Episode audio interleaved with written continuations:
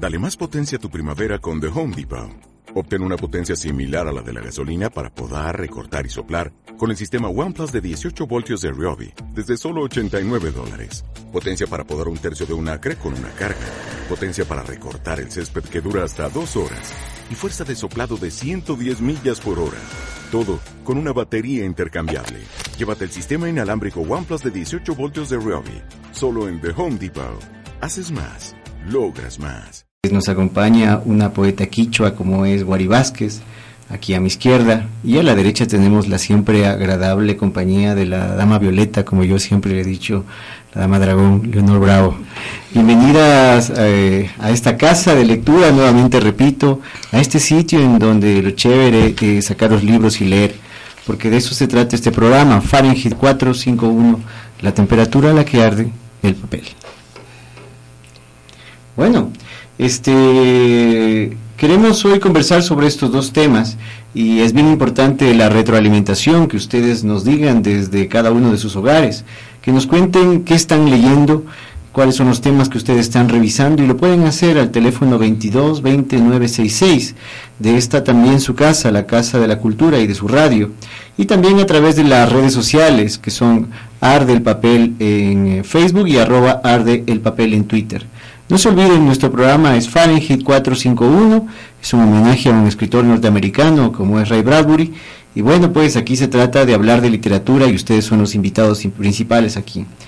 Así que para iniciar eh, este programa especial, porque vamos a hablar de poesía nueva, de poesía quichua y también acerca de una actividad los fines de semana en el Parque Gabriel Mistral, como es la activación a través de los cuentos infantiles con Leonor Bravo, vamos a escuchar el primer eh, tema musical. Se trata nada más y nada menos de los Inti y Limani, con el conocido éxito San Juanito, bueno, para que recuerden un poco estos temas que son también muy conocidos. Gracias por estar con nosotros. Inti Limani, San Juanito en Fahrenheit 451.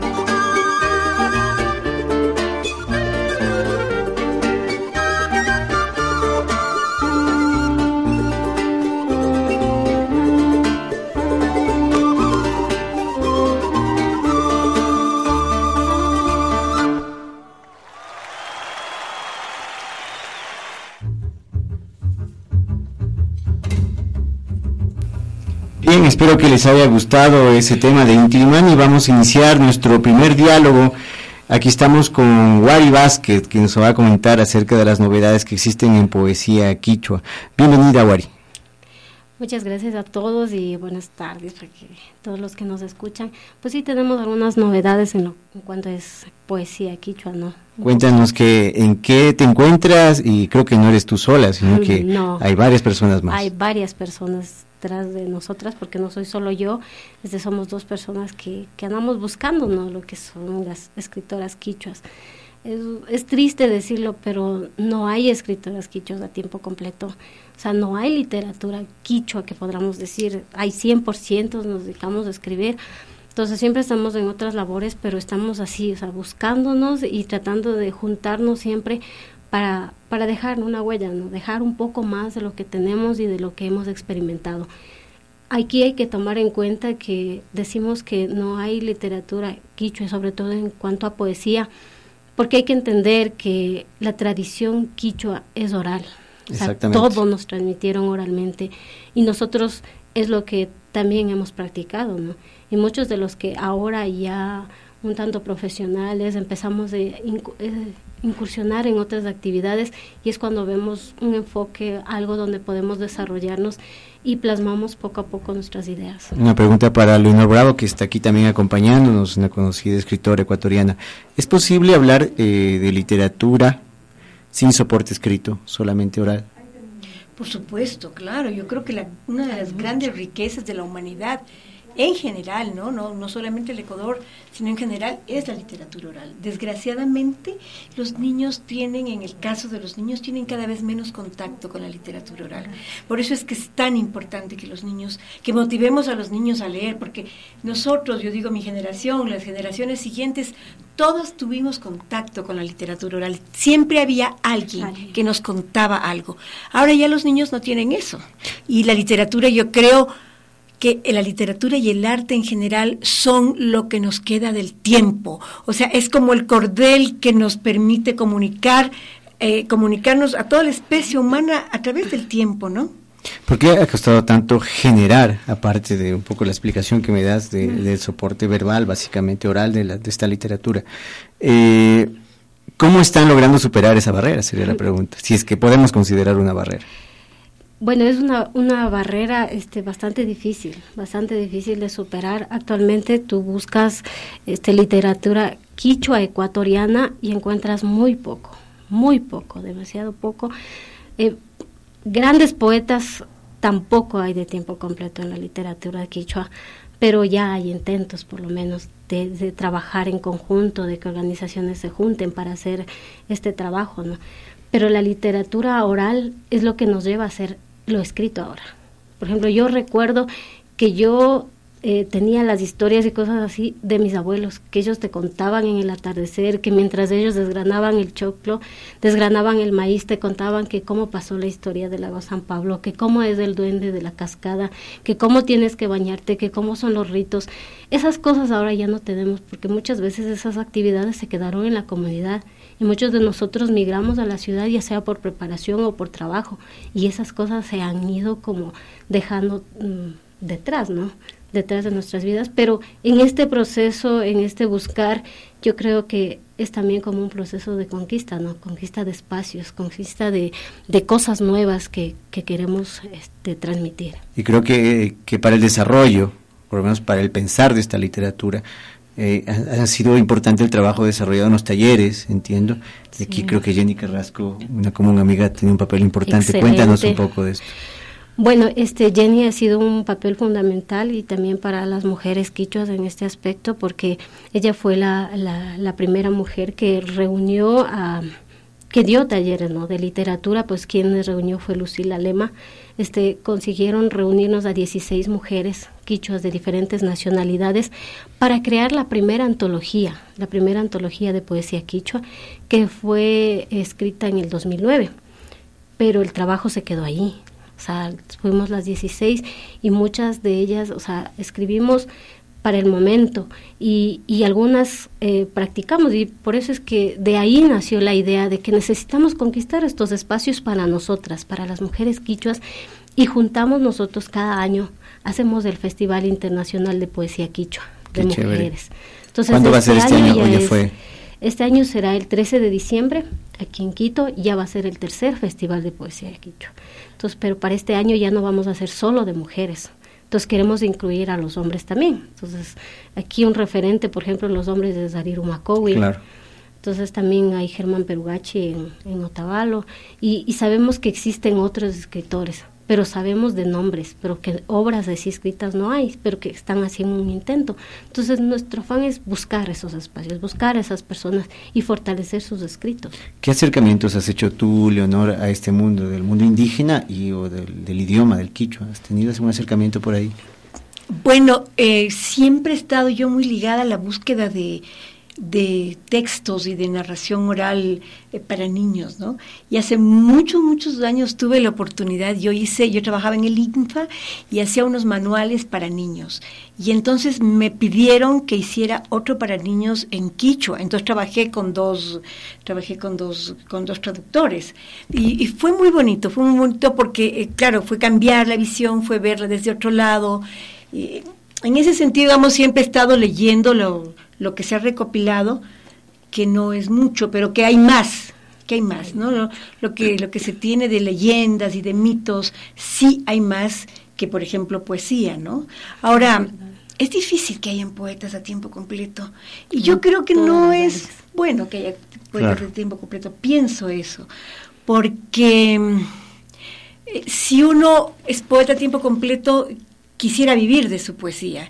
Y vivir de la poesía también entonces ponerla como una mercancía. Yo tengo que vender mi poesía para poder vivir de ella no entonces yo creo que es bueno trabajar en, otras, áreas. Pero, pero te quita tiempo no te quita tiempo a mí me quita tiempo yo mismo me quito tiempo porque me encanta eh, organizar estas cosas, me encanta hacer otras cosas, pero yo creo que el espacio sobre todo de la poesía, la narrativa es otra cosa, escribir una novela te demanda más tiempo, pero el espacio de la poesía me parece a mí que tiene que ser como como un baúl, como una cosa encerrada, en, es tu secreto, es tu secreto, es tu lugar secreto, es tu lugar misterioso al cual acudes, dejando todo de lado. No sé si se pueda vivir todo el tiempo en ese lugar secreto. Estos criterios que estamos eh, escuchando ahora vienen de Leonor Bravo, que acabamos de escuchar, y también nos acompaña Wari Silva. Están ustedes en la compañía de un espacio literario que se llama Fahrenheit 451 y se pueden comunicar con nosotros a los teléfonos de la Casa de la Cultura el 22 20 966. Bueno, seguimos conversando con Wari. Eh, a ver, dime, cuéntame una cosa, por ejemplo, el tema del erotismo. ¿Qué temas se pueden topar en la poesía quichua? ¿Se han topado o crees que aún no se ha indagado y ahí viene lo del erotismo? Mira, el, erotismo es, yo te puedo decir, es un mundo fantástico en cuanto a la, la poesía se refiere. Es un mundo poco esculcado, poco trascendido, pero en el mundo indígena el erotismo es como, ¿cómo te puedo decir? Es algo natural. Entonces, hay ciertas palabras, ciertos modismos y no te puedo decir con una sola palabra tú puedes describir eh, imágenes o esencias dentro de la literatura, pero se aprovecha la musicalidad del quichua, la riqueza lingüística que tiene este idioma. Y sobre todo este es un idioma aglutinante. Y cuando tú aglutinas asemejas más cosas. Y creo que el erotismo en cuanto a la, a la poesía es algo que debe ser más profundo todavía pero es un espacio eh, rico y poco explorado. Te voy a pedir que ahora busques un ejemplo de esta poesía para que nos lo hagas escuchar en estos momentos. Mientras yo converso un ratito más aquí con Leonor, tú seleccionas lo que tú creas adecuado. Deja que el dios de la poesía o la diosa de la poesía te guíe en estos momentos y escojas el mejor ejemplo para que la gente se enamore aún más de la poesía, ¿no es cierto? Eh, ¿Por qué crees tú que, que, el Estado, cómo el Estado podría de alguna forma acercarse a este, estas nuevas realidades, incentivar estas nuevas realidades o propiciarlas. Solamente son los talleres, son los fondos, son los premios. ¿Qué hace falta para que aquí también eh, se genere más espacios, por ejemplo, para la poesía quichua? Bueno, yo no, no voy a hablar de la poesía quichua porque no, no es algo de lo que yo sé yo en lo que trabajo fundamentalmente es en la promoción de la lectura. Yo creo que si, mientras nosotros como pueblo, como país no leamos, eh, nos estamos privando de muchísimas cosas, creo yo. Y pienso que se le da muy poca importancia a la lectura. Hay una cosa que debemos tener súper claro. Los textos de lectura no forman lectores. La escuela, salvo contadas excepciones, no forma lectores uno se hace lector con la literatura, uno se hace lector en, motivado por la escuela, pero en ese, en ese espacio íntimo con el texto literario. Y eso no hay, no hay una verdadera promoción de lectura, no hay una fuerte promoción de lectura. Nosotros tenemos una tenemos el SINAD, que yo creo que está haciendo un muy buen trabajo. Sistema Nacional de Bibliotecas. El Sistema Nacional de Bibliotecas hace un muy buen trabajo. Sin embargo, el Ecuador es, eh, junto a Bolivia y a Paraguay, los tres únicos países que no tenemos un plan nacional de lectura. A, estas alturas del siglo XX ya me parece, del siglo XXI, perdón, ya me parece que es una... Es que parece antes del siglo XX en es, es una contradicción grave porque queremos avanzar hacia la sociedad del conocimiento, ¿cómo vamos a hacerlo sin niños que leen? Porque además la diferencia que hay entre la cantidad que leen, la cantidad y calidad de lo que leen los niños de los colegios privados a lo que leen los niños de los colegios públicos es enorme. Entonces, si nosotros queremos realmente crear una sociedad democrática, tenemos que permitir que todos los niños tengan acceso a la lectura de verdad, a la, a la literatura. En este país se está produciendo muy buena literatura, los niños tienen derecho, porque la literatura nos entrega, nos entrega eh, otra visión de nuestra propia sociedad, nos como que nos enriquece. Nosotros tenemos una visión, la literatura nos entrega otra y entonces completamos aquello. Eh, esa sociedad, ese tiempo que nos ha tocado que vivir. Y, un llamado ahorita a los profesores al momento de iniciar clases. Por favor, háganle leer, hagan como el profesor Donoso que yo tuve en algún momento, como el profesor Revalino, como el profesor Carrera, de algunos profesores que me acuerdo cuando estaba en el Borja II Los Andes, que nos hacían leer. Gracias a ellos, y ahora le doy la palabra a Wari Silva para que nos dé un ejemplo de esta bella poesía. Quichua, en quichua y español, ¿no es cierto? Adelante. Quichua y español. Bueno, en español dice, si mi actitud es altanera, mi carácter es de fuego, mis formas son raíces, mi voz cultivo del desierto. Mi shimi se endulza en el revuelo del mito. La soltura de mis chaquis reafirman mis ideas. Soy complemento armónico, musa elocuente, que medita, aflige y tribula. Ahondaré mis pasos, dilataré mis entrañas, ocuparé el espacio, pero no dejaré en prenda mi coraje. ¿Y ahora en Quichua? ¿Tienes esa versión en Quichua? En Quichua sería, dice, Ñukashinji kashpaka, ñukanina shinami, karkasha. Kaykunapika sapishina kawsasha ñukashimi imasha mana chari yakuta chaypishina kasha. Ñukashimika mishkishinami tukun mana riksishka shinami kan ñuka chakikuna tarpushpa shinami kan ñuka yuyaykunata kashinji micharisha. Ama shukpika sakishami. Chaykunapika alishinami tukurinchi tukuylla yuyarishun ama llakirishun shinji tukushun ñuka chakikunaka shinji shinanchi shayarishpami katishun ama ñukanchik uku shunqutaka chaskirishun ñukanchika hatun shina kashpa shinji kashpaka mana hatun kashina kashunchi Muchísimas gracias, hermoso. precioso. Gracias a la dulce presencia de la poesía, pues vamos a seguir con Fahrenheit 451, ahora con un tema que lo escuchamos en el último Runakai, donde Wari nos dio una enorme mano para entender ese mundo. Esto es el grupo Sisai, que nos va a cantar Runa Suite, de la presentación en Japón en la gira 2006, en Fahrenheit.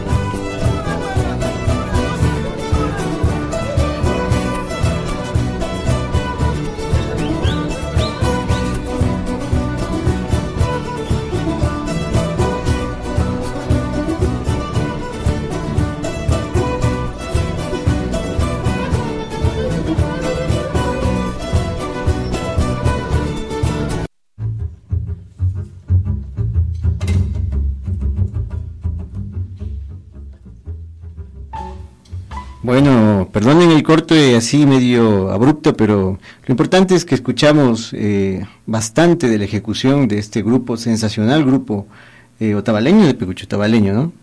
Sí, de Pegucho. Y con radicado durante muchísimo tiempo en Japón, Si, no me equivoco. Lo disfrutamos en el último Runakai, es decir, en la gran fiesta, si no me equivoco, es la traducción de carnaval. El último día de carnaval era un domingo, me acuerdo, llovía mucho, los servidos estaban en su punto y la música realmente espectacular ahí en Peguchi, un gran momento para conocer realmente eh, lo que es nuestra cultura también y apropiarnos, eh, apropiarnos de, todo esto y es uno de los recuerdos que uno lleva así en la mente de haber estado ahí, o sea, son esos esas cosas que uno le cuenta a sus hijos cuando ya han crecido un poco, ¿no? Entonces, eh, estamos aquí en Fahrenheit 451, la temperatura a la que arde el papel, y tenemos a otra invitada muy importante aquí junto a nosotros, como es la escritora, eh, su situadora cultural, gestora, eh, ¿Qué más eres? Leo, me faltan ya editorialista, ¿qué más eres? Se me ocurre, ilustradora y otras llenitas que, que tiene a su haber esta gran amiga que es Leonor Bravo, que ella como siempre, eh, metido, metido en Honduras, pues trabaja los fines de semana como debe ser para la gestión de la lectura. Cuéntanos qué estás haciendo ahora. Bueno, ahora y durante tres sábados, este es el último, hemos tenido la oportunidad de leer cuentos en la Plaza Gabriela Mistral. Ha sido una experiencia muy bonita. Em, realmente el municipio estuvo muy a la altura, el sitio muy buen, muy bien montado. ¿Dónde es esta plaza? La Plaza Gabriela Mistral queda en Cordero y Reina Victoria. O sea, eh, centro norte de Quito. Sí, sí, es, una plaza muy bonita que me parece que como que la quieren recuperar para la cultura, ¿no? Y mm, además, eh, al lado habían, por ejemplo, talleres de máscaras. Son actividades que se han hecho por vacaciones. Entonces, los dos primeros sábados de agosto hubo teatro como para calentar el espacio, porque tenían miedo de que los cuentos, de que la lectura de cuentos para niños no atrajera lo suficiente. Entonces, además querían un poco como mezclar literatura con otra cosa y yo dije, no, porque realmente la literatura es tan sensible, está, está tan poco colocada en nuestro imaginario que cualquier cosa que nosotros le pongamos al lado de un libro, el libro desaparece. Desgraciadamente es así. ¿Tú crees que no se puede acercar a través del cine, por ejemplo, a la literatura? Es que es otra cosa, es otro lenguaje. Yo creo que sí. Yo creo que el cine es importantísimo. Pero a través de... No, yo creo que la, la literatura a través de la literatura. O sea, y esa es una cosa que yo pienso. Se hacen campañas, supuestas campañas de lectura, se hacen cosas por la lectura en las que no hay lectura. O sea, la lectura, la forma de lograr lectores, es decir, con, tres, de tres formas. O sea, una con dotación de libros, dos con un motivador, con un, con un facilitador y tres, leyendo. Se lee leyendo. No hay otra posibilidad. O sea, leyendo y escuchándole. Por supuesto, la lectura en voz alta es en este momento la estrategia más utilizada a nivel del mundo entero para conquistar a los niños y a los jóvenes a la lectura. Entonces, lo que hemos hecho nosotros es leer, leer nuestros cuentos, leer poesía. Ha estado muy divertido. Este sábado es el último sábado, entonces yo sí invitaría para que nos acompañen, para que despidan bien, bien, bien las vacaciones. Ya el lunes empiezan otra vez las clases y nos acompañen a la Plaza Gabriela Mistral 11 en punto empezamos de 11 a 1. Los niños han divertido horrores. Esta semana vamos a estar Edgar Alan García, Lisette La Antigua, Marco Chamorro, Leonor Bravo y además tenemos la suerte de tener una animadora fabulosa que es Aura Rocío Núñez, que además tiene unos disfraces preciosos. La semana pasada estuvo de Reina de Corazones, la semana anterior estuvo de Hada. Entonces a los guaguas les, les gusta mucho eso. Es como crear un un espacio mágico para la lectura y entonces papás y niños disfrutan, ¿no? Te, cuento mi propia experiencia en la maratón del cuento. Yo fui a una lectura, no me acuerdo de qué, de qué eh, autora era, pero una chica de la costa, jovencita, que leía muy bien, que leía acerca de esta princesa que tenía pelo, se le movía así. Bueno, eh, nos sacó la madre en ejercicio, sí. Bolera. bien estuvo, porque leyó leyó también eso que los padres interveníamos, padres y niños, en, un mismo espacio. Y cuando ella decía una palabra, nos parábamos, cuando decía otra, nos sentábamos. Qué buen ejercicio fue ese, además de, todo. Fue, aparte de lo divertido, de los errores que se cometían, fue un espacio que yo disfruté con mi pareja, que disfruté con mi hijo y que vi a otra gente disfrutar. Entonces yo digo tiempo ganado, ¿no? O sea, no para nada puedes salir con uno como con un libro, como con 100 libros, pero definitivamente he vivido dentro de la lectura y eso tenemos que agradecerte mucho a ti, Leo, porque eres también una promotora de todo de todo esto, ¿no? Y sabes que hay una cosa, a los adultos nos encanta que nos lean. En, yo he visto en en el, maratón del cuento, en todos estos años, que son ya ocho años que tenemos el maratón del cuento, los que están más pendientes abierto los ojos, la boca y los recuerdos. Son los adultos, los adultos disfrutando pero enormemente de la lectura. ¿Qué quisieras tú decir? De nuestra, eso está dentro de nuestra memoria histórica, ¿no? ¿Qué quisieras tú colaborar ahorita, Wari? Creo que tienes algo que decir. Te veo ahí que quieres decir algo.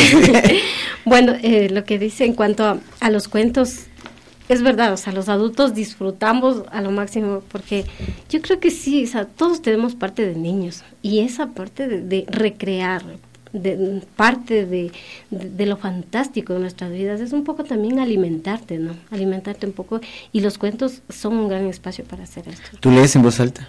Sí. ¿Casa adentro? Casa adentro. A, tus nenes, a, tu pareja, no sé. Sí, más a mis hijos, porque les encantan los cuentos. Ya, eh, eh, quizás hablemos de eso un ratito, León, que tú tienes enorme experiencia. ¿Por qué eso es importante? Mira, con la lectura en voz alta lo que uno hace es ayudar en la construcción del significado, porque yo en mi tono de voz estoy poniendo mi comprensión del texto. Entonces yo leo en voz alta y estoy ayudando al niño a que aprenda a construir un significado a partir de la lectura. Porque leer es comprender. Si tú lees si tú coges un texto y repites sin comprender, no estás leyendo, estás repitiendo. Entonces, mientras tú no elabores un significado a partir de la lectura, no estás leyendo. Y el tono de voz, el adulto cuando lee bien, le ayuda al niño a construir el significado y le enseña además, y esto es súper interesante, cómo se construye el significado. Porque hay una cosa, todo texto tiene un sonido. Entonces, existe el sonido literario. El había una vez que es diferente que yo digo dos más dos son cuatro. Suena diferente, suena diferente cuando leemos física, cuando leemos geografía, cuando leemos una receta, cuando leemos el, el título de, En una pared. en una pared, cuando leemos Colón Camal en un bus. Todo tiene un sonido interno dentro de nosotros. Entonces, la construcción del sonido literario es súper importante. Por eso, por ejemplo, un buen lector de poesía a veces podría no ser un gran lector de narrativa. Y lo mismo, un buen lector de narrativa podría costarle un poco leer poesía, porque son dos cosas totalmente diferentes. Tú lees la narrativa una palabra tras otra, tras otra, tras otra, tras otra. La, poesía te obliga a detenerte. Es otro sonido, es otro ritmo, es, es otra construcción interior en nuestro cerebro. Y, qué interesante lo que cuentas, porque eh, para un poeta, en cambio, escritor, es muy importante también saber leer bien. E, exacto. Recién estuvo Juan Gelman en el top ten de lectores, creo que es número uno, número dos, impresionante la forma de leer los poemas. El que no llora es de piedra cuando escuchas poemas de, Juan Gelman. En cambio, que existen narradores, o también existen poetas que no leen tan bien, bueno, pero no es obligación propia que un Ernest Hemingway, por ejemplo, que lo tenemos aquí acompañándonos en la mesa, tenga esa facultad, digamos, sería bueno que la tenga. Es bueno tenerla. Es bueno tenerla y hay que practicar para eso. Yo creo que la poesía cuando es entregada por el propio autor en voz alta es una cosa maravillosa. Yo una vez le oí al Julio Pasos y me desmayaba. Yo decía, no puede ser tanta belleza. Y si yo cojo el texto y yo lo leo, no me resulta tan bello como escuchando su voz. Claro. leyendo su Ahí está el arte, ¿no? O sea, la confusión del arte. el sentimiento con el que lo escribió. Mira, pero es lo que acabamos de pasar ahorita. Exactamente. O sea, ese, esa, si yo no hubiera eh, escuchado primero el poema escrito en español, pero solamente el escuchar en, en el quichua, esa musicalidad, ese ritmo de era una cosa maravillosa que te lleva a otro lado, que te conmueve. Exactamente. Bueno, y Leo también creo que nos has traído para leer algo, ¿me equivoco? ¿Sí? Entonces anda preparando tus baterías mientras saludamos a Angélica Mendoza, que también, como siempre a esta hora, así como el hombre de la barra de hielo en esa época de, ¿te acuerdas vos del, cachascán? y llegaba hacia mitad. Ella siempre llega, pero finalmente nos acompaña y nos da su apoyo. Bueno, eh, eh Guari, este, la gente que quiere hacer poesía, sea en español y puede contactarse contigo y tú le puedes recontactar a otras personas. Yo también estoy en esa búsqueda. Cuéntanos. Mira, sí, nosotros lo que estamos haciendo es eh, contactarnos con, con personas quichuas que hablen quichua de cualquier nacionalidad, porque ya tenemos Sachuilas, Shuar, este, tenemos eh, de Otavalo, Salasacas, pero queremos más, queremos que se suman para ya ser un grupo y poder brindarnos talleres, autoalimentarnos, autocriticarnos, que es importante la autocrítica para que tú sigas creciendo en tus escritos y también viendo errores, ¿no? Que, que ya no debes repetir. Entonces, aquí nosotros, o sea, sí les pedimos a todos, eh, las mujeres o hombres escritores que hayan, o sea, que nos juntemos y también tratemos de fortalecer lo que es. ¿Cuáles son tus canales importantes? Bueno, a mí me pueden contactar por, por Facebook, por Twitter y, a mi número que les podría dar por interno. Evidentemente. ¿Cómo estás en Facebook? Eh, como Guari Vázquez. Guari Vázquez. Bueno, y, y también la invitación para que utilicen el Salón de la Palabra del Ministerio de Cultura y Patrimonio porque eso está abierto, eso es de los ecuatorianos, ahí está el patrimonio literario nacional, creo que si lo conocen, han pasado por ahí, utilicen eso, es gratis, ¿ya? Y si la burocracia no lo abre, pues lo abrimos nosotros, no hay ningún lío, ¿sí? Adelante, Leonor. Tú me dices cuándo cortar, porque es un libro completo. Yo te digo, ahí viene el reloj. Es chiquitico. Dale. Quisiera que me gustaran los gatos. Hay tantos cómics sobre los gatos, tantas pinturas con modelos de gatos, tantas botas para los gatos, tantos fanáticos de los gatos, pero no, no me gustan los gatos. Quisiera que me gustaran los perros. Hay tantas canciones sobre los perros, tantos cuentos cuyos héroes son perros, tantos calendarios con retratos de perros, tantas películas sobre perros, pero no, no me gustan los perros. Quisiera que me gustaran los canarios. Hay tantas jaulas para canarios, tantos poemas sobre canarios, tantos cantantes que envidian a los canarios, tantos dibujos animados sobre canarios. Pero no, no me gustan los canarios. Quisiera que me gustaran los osos. Hay tantos cuentos sobre los osos, tantos peluches en forma de oso, tantos circos que tienen osos, tantas pantuflas con garras de oso. Pero no, no me gustan los osos. Quisiera que me gustaran los gorilas. Hay tantas series sobre gorilas, tantos safaris que buscan gorilas, tantas máscaras de gorilas, tantos científicos que estudian a los gorilas, pero no, no me gustan los gorilas. Quisiera que me gustaran las jirafas. Hay tantas pijamas con jirafas, hay tantas reglas en forma de jirafa, tantas bufandas de jirafa, tantas toallas con jirafa, pero no, no me gustan las jirafas. Quisiera que me gustaran los sapos. Hay tantas princesas que besan sapos, tantos príncipes con cara de sapo, tantas brujas cuyas mascotas son sapos, tanta lluvia que ama el canto de los sapos. Pero no, no me gustan los sapos. Quisiera que me gustaran las vacas. Hay tantas almohadas con manchas de vacas, tantas tazas con forma de vaca, tantos vaqueros que aman las vacas, tantos paisajes en los que viven las vacas, pero no, no me gustan las vacas. Quisiera que me gustaran las arañas. Y sí, me encantan las arañas, aunque no haya peluches, ni pantuflas, ni tazas de arañas, porque son geniales para disfrazarse. Las puedo usar como bigote, como antifaz o como barba. Y me hacen cosquillas cuando suben por mi cuello. Son lo máximo cuando no sé la lección y puedo asustar a mi profesora, y me ayudan a vengarme de mi hermana.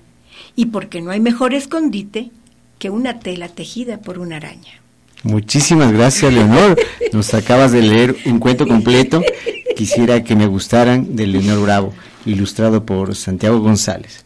Y bueno, les dejamos otro gran regalo. Esto es el pájaro campana de este grupo símbolo, ¿no? De la música indígena y de la música ecuatoriana en general, como es los Guayanay. Con ustedes en Fahrenheit.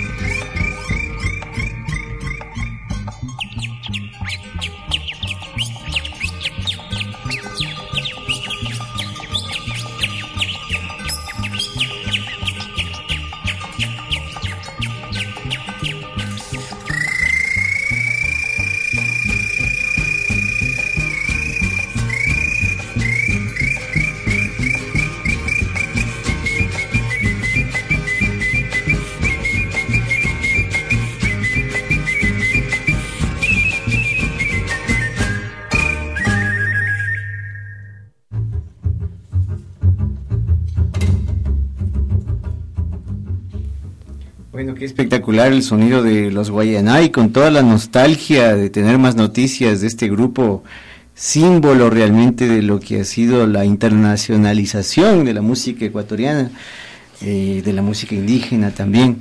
Bueno, esto es Fahrenheit 451, eh, estamos ya terminando este programa, esta invitación, este encuentro con dos geniales amigas, escritoras ellas, como es eh, Wari Vázquez, ¿no es cierto?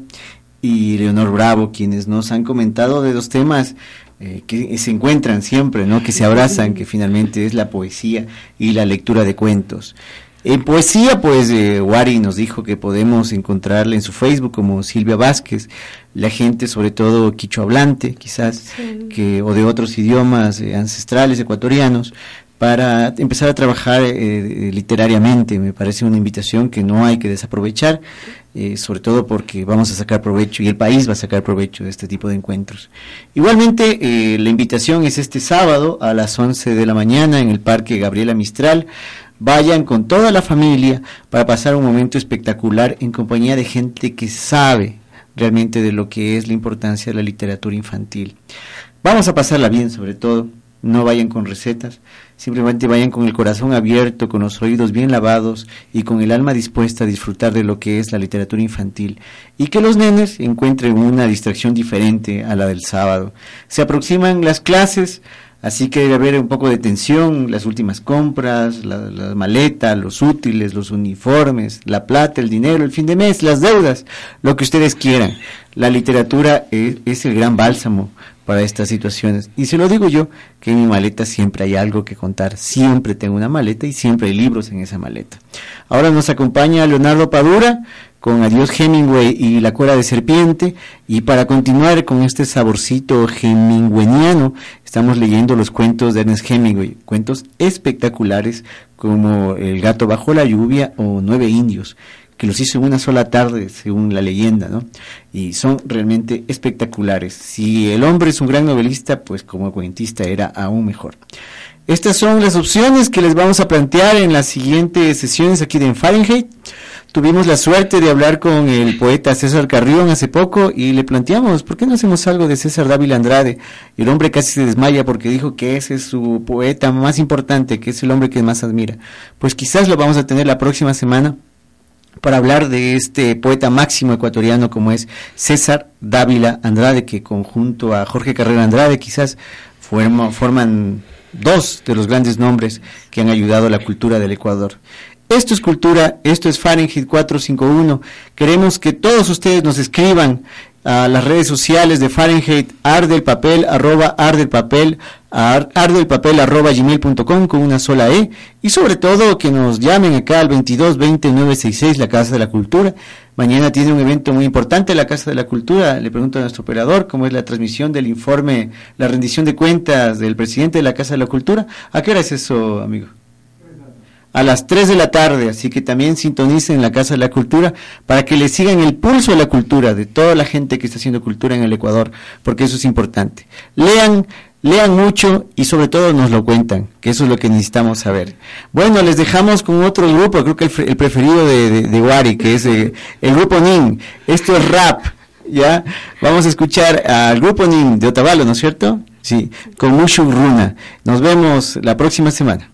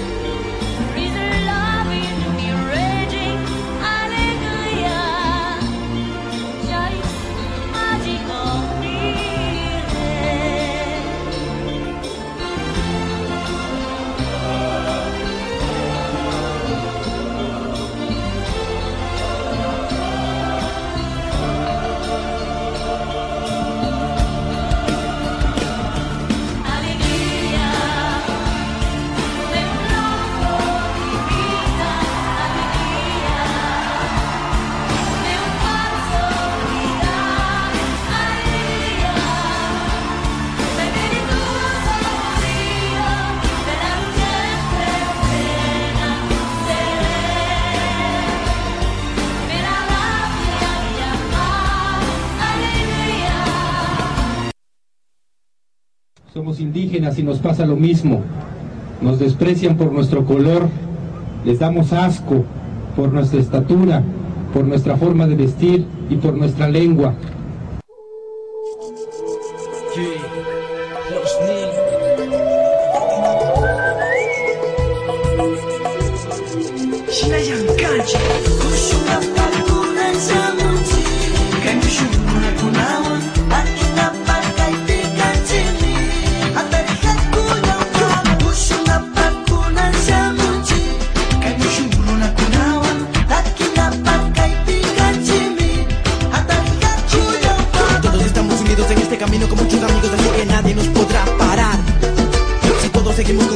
se notará que estamos decididos Así que todos juntos vamos a disfrutar. Yo, hay que disfrutar la vida de una buena manera Donde quiera que estemos pero sin perder la conciencia ni la decencia Porque en el final es que termina mal. Y para poderlo cambiar el pasado no se puede regresar. El camino sigue yo no con el destino Yo sigo a mi camino Porque desde Guaguas hemos recorrido Así hemos conocido, así hemos aprendido Como en las montañas y la vida Siempre encontrar las bajadas y subidas. Todos los días luchando